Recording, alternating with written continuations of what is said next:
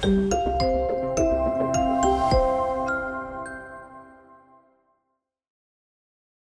大家好，我是杰森欢迎收听我们这一集的相机王 Podcast。呃，今天这一集呢，我想要跟大家分享前阵子尼康正式发表了 Z9。那我个人对 Z9 的一些看法，还有 Z9 这台旗舰机型，它到底有哪一些看点？那首先，我们就来聊一下我个人对 Z9 这台旗舰无反相机的看法。那我看到 Z9 那天的发表会啊，其实我个人的当下的一个心情呢，其实是还蛮激动的，因为尼康它自从发表 Z6、Z7 的无反相机之后呢，有好一段时间呢，其实我没有再看到尼康有一台机器会让人感到就是很兴奋的。好，那 Z9 呢，它就可以说是这次有那点让我。感觉到哦，终于这次尼康有点要迎来反弹的感觉，有有一种毛足劲，就是要把整个势头拉回来的这种这种魄力的那种感觉。哦，那当然他也做了一些规格上面的突破哦，比如说这个首次旗舰的无反相机呢，拿掉了机械快门。好，那没有了机械快门这件事情呢，在过去是。没有任何一家厂商可以做到的。那这次尼康呢，他就直接把机械快门给拿掉了。那在过去我们的认知里面呢，其实电子快门跟机械快门呢，它是各自有各自的优缺点了。所以一直以来，就算开始电子快门的技术已经逐渐进步了，但是厂商呢，大部分都还是会保留机械快门，就是为了要避免掉。呃，电子快门的一些缺点，好，例如你在室内呢，这种就是频率大概在六十赫兹的这种人造光源下面，你使用电子快门，然后又使用比较高的这种快门速度的，那你可能就会拍到一些哦你不想看到的画面啊，例如说你就看到这个闪烁的现象特别明显。哦，那机械快门其实也是会的，但是这个现象它相对会没有那么的明显。哦，所以这些问题呢，在过去其实是一直都没有办法解决的。那尼康它有办法把机械快门给直接拿掉了，也就代表说，其实它是有把握让电子快门的这些缺点呢，它能够把它降到最小，甚至可以把它解决掉，就是让使用者完全感受不到电子快门的缺点。所以这一点我觉得真的蛮厉害的。那甚至尼康，呃，对不起，甚至 Sony 呢？到目前为止，就算是 A one，它还是保留了机械快门。好，所以连 A one 都没有做到的事情呢，现在 Z 九它先做到了。所以这一点，我个人是觉得真的还蛮兴奋的，因为呃，毕竟啊，厂商之间的竞争啊，就是要有来有往。如果永远都是就是尼控被压在地上摩擦，这样子我也觉得不太好嘛。那这样感觉起来就是尼康它有诶、爬起来，然后呢再扳回一点颜面的。哦，这种感觉是非常明显的。那蛮多尼控的那种老尼啊、铁粉啊，也在这次 Z9 这一波，哦，可能就开始把我们的门市啊，有陆续都有接到一些有关于 Z9 的订单，要怎么下订啊之类的。哎、真的还是蛮明显的哦。这个这个订单的数量，预订单的数量，真的还还算不少。而且，当然最近也有新闻嘛，就是在讲说。我不知道这是真真的消息还是假消息啊，但是就是有在传说现在 Z9 的订单很难消化嘛，然后尼康的工厂一个月大概只能生产三千五百台的相机，那可能要一年才消化得完。那当然这个可能我觉得啊，大家听听就好。不过这也代表说，就是其实你控现在的整个情势来讲呢，又慢慢又转回到你控这一边。那反倒是在 Canon 的部分哦，我觉得最近就有一点，就是有点像说。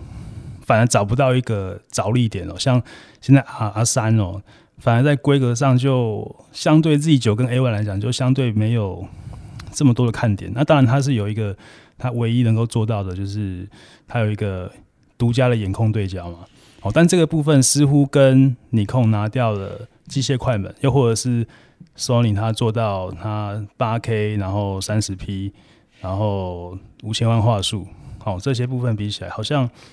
哎、就还是差了那么一点点。哦，就是 Canon 就是这个部分，这一次 Canon 有稍微吃亏。但当然，Canon 它的真正的旗舰机 R One 哦，并没有拿出来，所以这个也可能是目前 Canon 正在就是如火如荼的在技术上面去做研发，也有可能哦。所以这个当然现在还是还蛮扑朔迷离的。那接着我们再来聊一下有关于 Z 九部分呢，我觉得它有哪一些看点？那第一个看点，无机械快门这件事情呢，我们刚刚已经有稍微聊到了。那我再来补充一下，有关于无机械快门呢，它能够做到哪些好处呢？哦，比如说以纯电子快门来说呢，目前 Z 九了，它的最高的最快的快门速度，它可以到三万两千分之一秒。哦，因为它是。纯电子快门没有机械快门的结构，所以它就可以有更高速的快门速度。好，所以这个部分是非常好的。然后再来就是因为它没有机械快门了，所以它另外提供了一个规格，就是它可以做到目前呃世界上可能最快的连拍速度，它是一秒可以一百二十张的连拍。那当然一样都是用电子快门嘛。然后但是呢，它有个前提就是呃你的画素必须要降到一千一百万，然后并且是拍摄 JPG。哦，那这是我觉得还可以还可以接受的部分是说，呃，它至少还是有一千万以上的画素，然后呢，它一一百二十张呢，它是可以做到这一秒一百二十张，它是可以持续对焦跟持续重复测光的。哦，那这个就厉害了。哦，因为它在这个过程短短一秒钟之内呢，它可以去做这么多事情。哦，代表它的这个影像处理器是非常强悍的。哦，这个部分我觉得很厉害。然后再来是它的四 K、八 K 呢，都有 ProRes 的格式哦。这个对于后置来讲呢，我觉得这是一个非常非常大的优势哦。因为如果用像我用 Sony 的 F 叉三，我现在在录呃四 K 的影片，哦，我大概因为机卡关系啊，我并没有这个 CF Express 的呃高速卡，我现在都是用 SD x C 的 V 九十以上的卡呢。在做录制，那在这个规格下呢，我没有办法去录到它的那个呃，就是无压缩格式啊，我只能用到它的 HS 格式来做拍摄。可是这样的缺点就是说，我在后置上啊，我虽然我的档案容量是比较小，因为是 HS 格式有压缩过的，可是我在后期在截档案的时候呢，其实是非常缓慢的。啊，有时候甚至必须要用代理来做转档，我才有办法去工作。所以这部分它有了 ProRes，然后真的是很方便啊。对，因为当然了，我们因为毕毕竟我没有用过苹果电脑来剪辑啊。哈，但是现在如果说从网络上的一些评测来看呢，你用 ProRes 格式，然后用搭配苹果电脑，这个应该是目前后置剪辑上面的最好的方案了。哦，然后也不用再去靠一个哦，比如说如果你是 Windows，还要再去靠。那个独显来帮忙，来帮忙解，但是现在独显大家都抢不过矿工嘛，对不对？所以很麻烦啊，就是为了要为了要后置修图，如果没有 ProRes，你要 Windows 要去要去买独显啊，光是一张独显的钱，可能就可以买一台笔电了吧？好，所以这部分真的是很麻烦哦。这个部分有 ProRes 格式哦，真的是也代表一点啊，就是。这一次 Z 九，我觉得它的这个产品的规划，我觉得它真的是有感觉到它是向专业的摄影师靠拢哦，就是你是摄影工作者，你一定会特别在意你这个在后期上面啊，哦，你要花多少功夫，然后你要花多少成本哦。那 ProRes 这个格式真的是相当的不错哦。那像 H 二六四、H 二六五这种啊，已经算是比较旧的规格了，这部分。真的都是用，就是你要后期要快，你就是真的只能用硬体去解决，哦，要硬刚，但是这个就是要花钱。但是如果今天 ProRes 格式它可以解决这个问题，真的，呃，大部分的摄影师啊，我我是觉得我可以接受的，哦，是可以接受的。好，然后再来就是这一次终于有 N-Log 了，哦，这个等了好久，终于有 N-Log 了，哦，但这绝对是好事情啊，就是以后再也不用，哦，就是。担心说你买尼康的相机，然后没有 log 选项可以选，哦，这个在一样在后期颜色调控上面有了 log 可以去套用啊，真的是非常的方便，而且你的后期的这个这个宽容度又提高了，好，这个我就是觉得真的很棒。然后再来是它的外形呢，它这个我觉得可以算是优点，可以算是缺点了。哦，那我现在讲优点的部分，就是它的外形呢，它还是承袭了 Nikon 的单眼相机方块机的外形，它是一体成型的方块机。好，那这个如果从专业角度来看呢，是应该要这样做的哦。不管我是在这个竖拍或是横拍呢，我的手哦都不用去改变方向。那这个长期在使用上面，真的是这个才会比较。比较舒服，比较方便。虽然说你说重量变重了，可是你不管怎么样，工作用啊，还是工作效率才是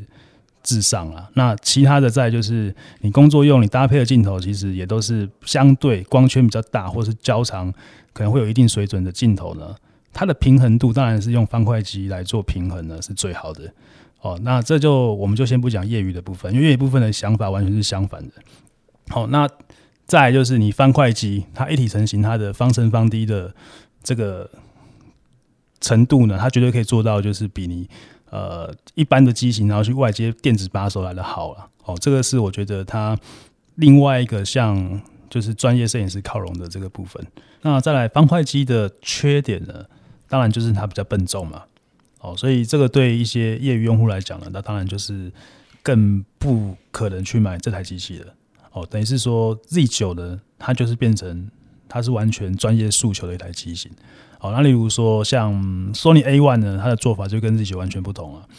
A one 其实它整体规格上面呢，待会我会再拿它跟 Z 九来做一个比较详细的比较，告诉大家呃两者的稍微差异性在哪里。那我们现在聊 A one 呢，它其实并没有做一个方块机的外形。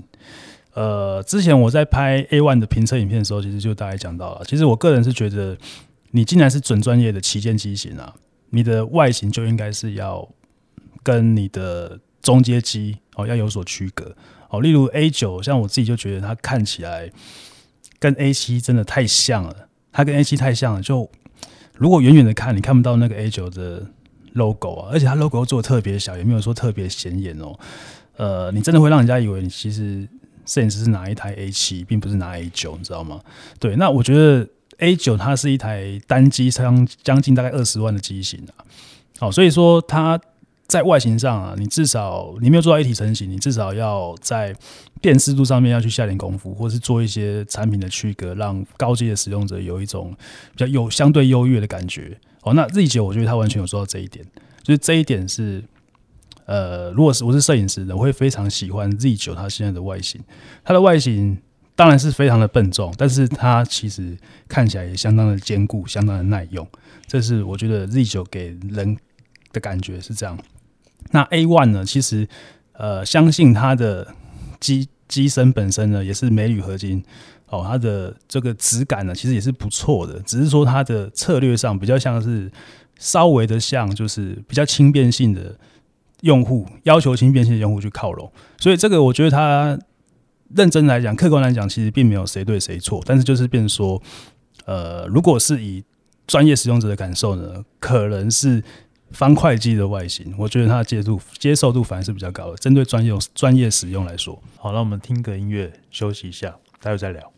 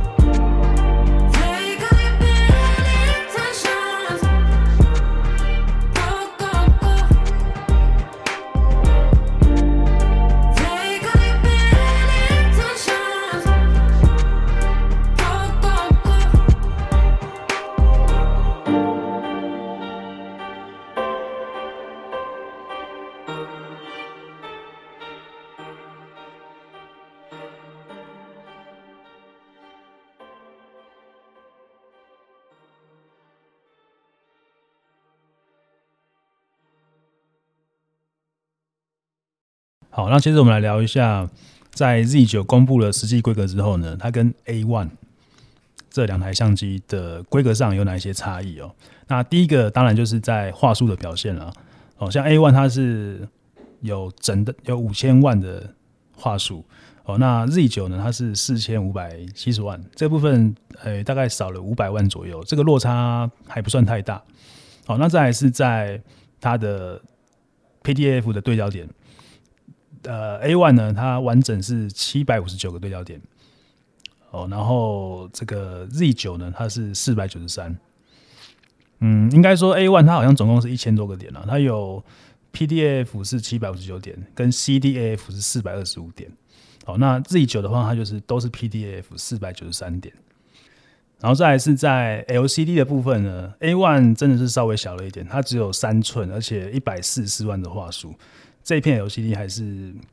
跟 Z 九比起来还是稍微小了一点，Z 九是三点二寸的，而且是两百一十万画素。哦，然后再来是 A one 的优势哦，就是在闪灯快门同步速度呢，A one 可以做到最快四百分之一秒。那 Z 九它是两百分之一秒，这个部分是还没有打开闪灯高速同步的状况之下，就是你用关闭高速同步的状况下，然后去使用快门的最快呢，A one 可以用到四百分之一秒，这个部分它还是算业界是最好的。哦，那 Z 九的两百分之一秒就算是跟之前水准差不多。然后再来是电灌器的部分，电灌器的话术 A one 有达到九百四十万。那 Z 九它是三百六十九万，呃，其实以三百六十九万来讲，应该是看起来已经算非常精细了。那 A one 的这一片电子观景器哦，真的是非常漂亮。如果你有看过的话，你就觉得这真的是看起来就跟真正的光学观景器基本上感觉不出什么差别，非常的细腻。然后再是重量啊，就是 A one 因为它是它不是方块机，哦，所以它是只有七百三十七克。那 Z 九达到了一千一百六十克。这个是重量上就差了四百克，等于是说差了一个定焦镜头的重量哦。然后记忆卡的使用呢，Z 九它是可以用这个 CF Express Type B 的，或是 XQD，哦，它是这两种可以去任选。那 A One 它是 CF Express Type A 跟 SD 可以任选。那这部分当然是 A One 也是相对比较亲民了，因为你还是可以继续沿用你旧的 SD 卡，哦，就是在机卡的花费比较不会这么高。所以你这样看起来哦，其实老实讲啊，如果你就整体的规格来看哦，其实 A one 它并没有居于下风哦。就是这一次来讲呢，我觉得 Z 九它主要会让人家就是有这种比较兴奋的感觉，是它真的做到了就是无机械快门这一点，这一点是它最大的亮点。那你说其他的规格账面上去比较，其实就是有来有往了，也不是说 Z 九它就是碾压式的赢过了 A one，其实也没有。好，但是另外一个层面讲起来哦，如果是从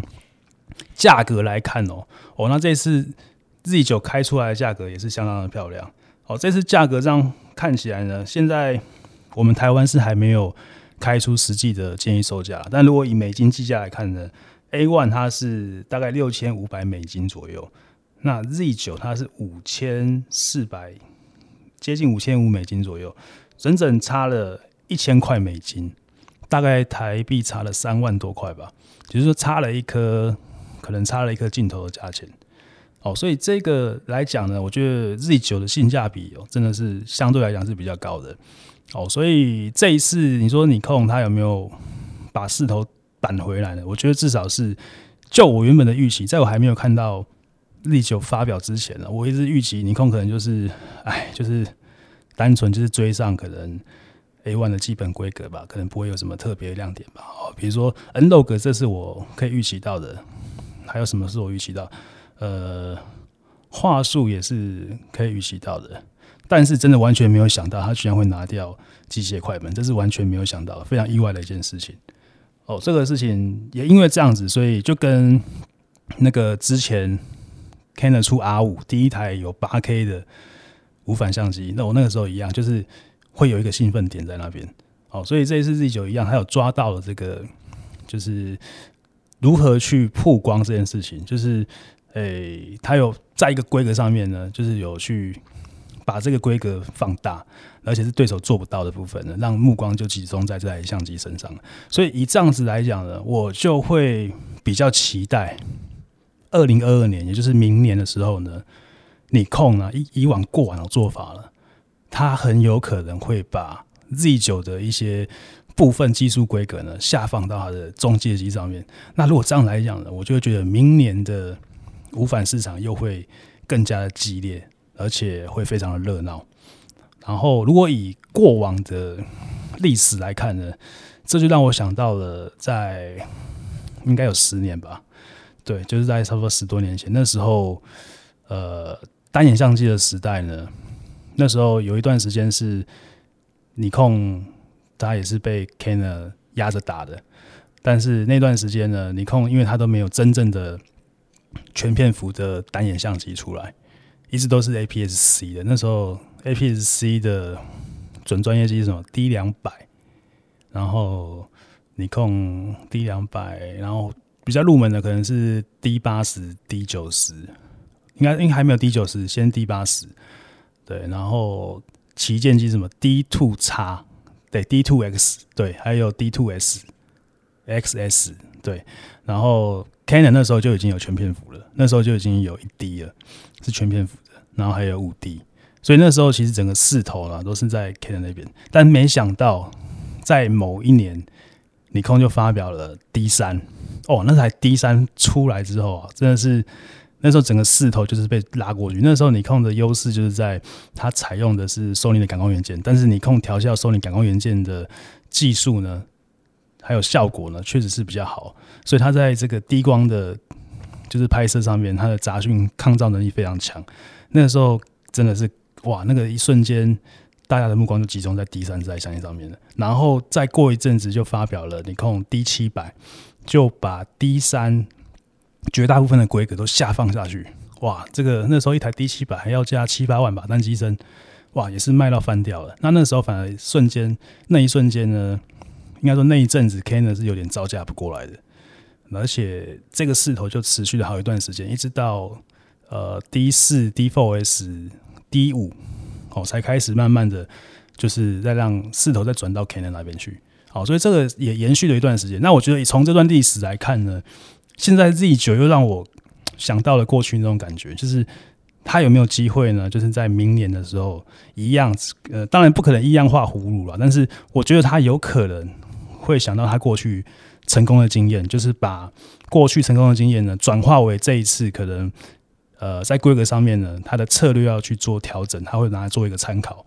所以我非常期待明年尼康无反相机的表现。那你们可能会想说，刚刚讲了这么多呢，感觉起来好像我大部分都在讲 Z 九的一些优点哦，好没有讲到它的一些目前有什么样的一些问题哦。呃，事实上也不是没有哦，像我最近在看一些 YouTube 上面的评测影片呢，就有看到这个有关于 Z9 的果冻效应的表现哦。这部分可能如果你是一个专业使用者，相信你也会相当的在意哦。那我就大概分享一下，但是我必须说，就是我分享呢，就当纯分享。那毕竟我没有拿到实机哦，所以那些。测试影片呢，它是怎么测试的？其实我并没有很清楚。但是目前就有观察看到的呢，是如果在录影的部分，Z9 它在八 K 的表现呢，它事实上是看得出一些果冻的效应，是看得到的。是，但是它并没有到特别严重。比如说我们上一次有讲到 A7 的果冻效应，在四 K 六十 P 的时候特别明显。哦，那必须要四 K 三十 P 呢才可以改善。那呃，Z 九它的果冻效应并没有到 A 七四的四 K 六十 P 这么严重哦，但是它看得出来是有的哦。但是如果是在四 K 的状况下呢，可以几乎说它的表现就完全看不出有问题，就几乎是跟 A 七 S 三是一样的，没有任何的果冻效应。所以这个部分呢，我觉得单就录影来讲呢，相对我去看 Sony A one 呢，它的八 K 其实它的果冻效应也是控制的还不错，所以。在规格上，八 K 这个部分呢，可能 A one 还是稍好一些。当然，这也只是我初步在看网络上的这些评测呢，在做比较。我并不是真的实际拿到两台机器人来做详细的测试哦，所以这边我并没有办法去挂保证，只是分享一下我目前看到的一些心得让大家去做参考。如果你刚好是这两台机型在考虑的话，你也去验证一下我说的是不是正确的，那你再决定，而不是说可能听了我讲之后你就决定买哪一台，再说呃，Jason 说哪一个比较好。哦，这我真的没办法挂保证，我只是单纯是纯分享。那接着来聊一下呃，有关于可能对于你控呢，可能我觉得他可以再去做一些什么样的调整呢？我觉得这一次 Z9 呢，确实有把。整个这个势头呢，再抓回来的感觉，但我觉得在之后的布局上面呢，可能尼康可以考虑在呃它的 Z 镜上面呢，我觉得应该要让它具象化一点，就是说 Z 镜你现在目前的定位是叫 S Line，但是希望它可以有一些更明显的，比如说 logo 或是标章啊，让整个镜头的质感可以再更凸显出来，尤其是针对那些高级的镜头，因为我觉得这个对呃。就是高阶使用者来讲，当然我们不是说这是买一个虚荣心，应该是说你至少你要让我觉得说，我今天花五万块钱，五万块的镜头，跟我买一万块、两块的镜头的，它看起来是有有所不同的，因为毕竟我丢下去的钱是不一样的嘛。那你今天买一两万，你说你看起来很低调，那我觉得没问题。但是我买五万块，你也让我很低调啊。有时候就是会觉得说。可是其其他家像 GM、GM、GM 镜嘛，上次有讲过，然后 Canon 的 L 镜哦，它那个标示都是非常的明显，只要你拿出来说，哇，你拿 L 镜，哇，你拿 GM 镜，这看起来镜头就很厉害。嗯，我觉得有有跟没有哦，这个其实还是有差的啦。你不要说就是这个都觉得没差，因为毕竟消费者他要花钱，要让有一点。欲望啊，就是说，如果你在上面下这些下这些部分再下点功夫啊，我觉得搞不好你的销量会更好，也不一定。好，这是可以考虑的。然后再就是 APS-C 的镜头，一定要想办法赶快把它增加出来。那些低差镜头，如果它选择更多，那在下面的入门跟就是 APS-C 的呃准专业机啊，好，比如说这个 Z 五十，还有 ZFC，好，它的销量也会跟着多。那这个。APS-C 的销量如果有得到不错的成长，那相对来说呢，它就有它就有可能成为未来的全片幅甚至是旗舰机的使用者，因为他就是从下面玩上来嘛。哦，一定是先入门才慢慢越玩越专业嘛，比较不太可能说我一开始就把钱直接丢到全片幅，这种人当然不是说没有，但是相对来说是比较少数的，所以应该是先把这个底层的市场先做起来。这个部分最厉害就是 Canon，其实之前很多集我们都有聊过，就是 Canon 在做这种入门市场啊，底层的规格啦，还有定价，其实都非常的精准。那这个部分呢，如果你康台有办法把它做到的话，我觉得。呃，明年二零二二年是蛮有看头的。然后接着是呃，Z 九它还埋了一个伏笔，就是在之后呢，还可以透过韧体更新去变成可以去拍摄八 K 六十 P 的影片哦。那这就会变成是史上第一台可以录八 K 六十 P 的影片，然后并且可以录制 RAW 档，就是影片的弱档，就跟 Canon 的。R 五 R 三一样了，那这个部分呢，我觉得就是后续还可以去做更新，也是不错的。对，那当然 Sony 会不会去更新呢？我就不知道。只是说，它如果更新之后呢，那确实在八 K 这个部分，目前规格最好的就是第九这台相机了。好，那今天的主题呢，就聊到这边。那最后呢，还是跟大家说一下，就是可能我个人还是会在最近呢，还是会在我们的 Podcast 里面呢，开始会去放一些。呃，就是放一些中场休息的音乐啦，因为我毕竟还是觉得，呃，我自己有试着在开车的时候听我们自己录的节目啊，我我自己是觉得有点，如果持续听节目，然后听个大概二三十分钟啊，如果都没有中间休息的话，我是我个人是觉得还蛮难把整集就是完整听完的。哦，那如果你们有办法有办法去把它听完呢？真的我也是非常感谢。但是这种总觉得就是，既然是录这种类似像广播节目呢，有点音乐的感觉，好像会相对好一点。那或者是你有什么想法呢？你也可以在我们的 iTunes 上面留言来告诉我。那我们尽量再来做一些调整。好，那今天的节目呢就到这边，我们下期见，拜拜。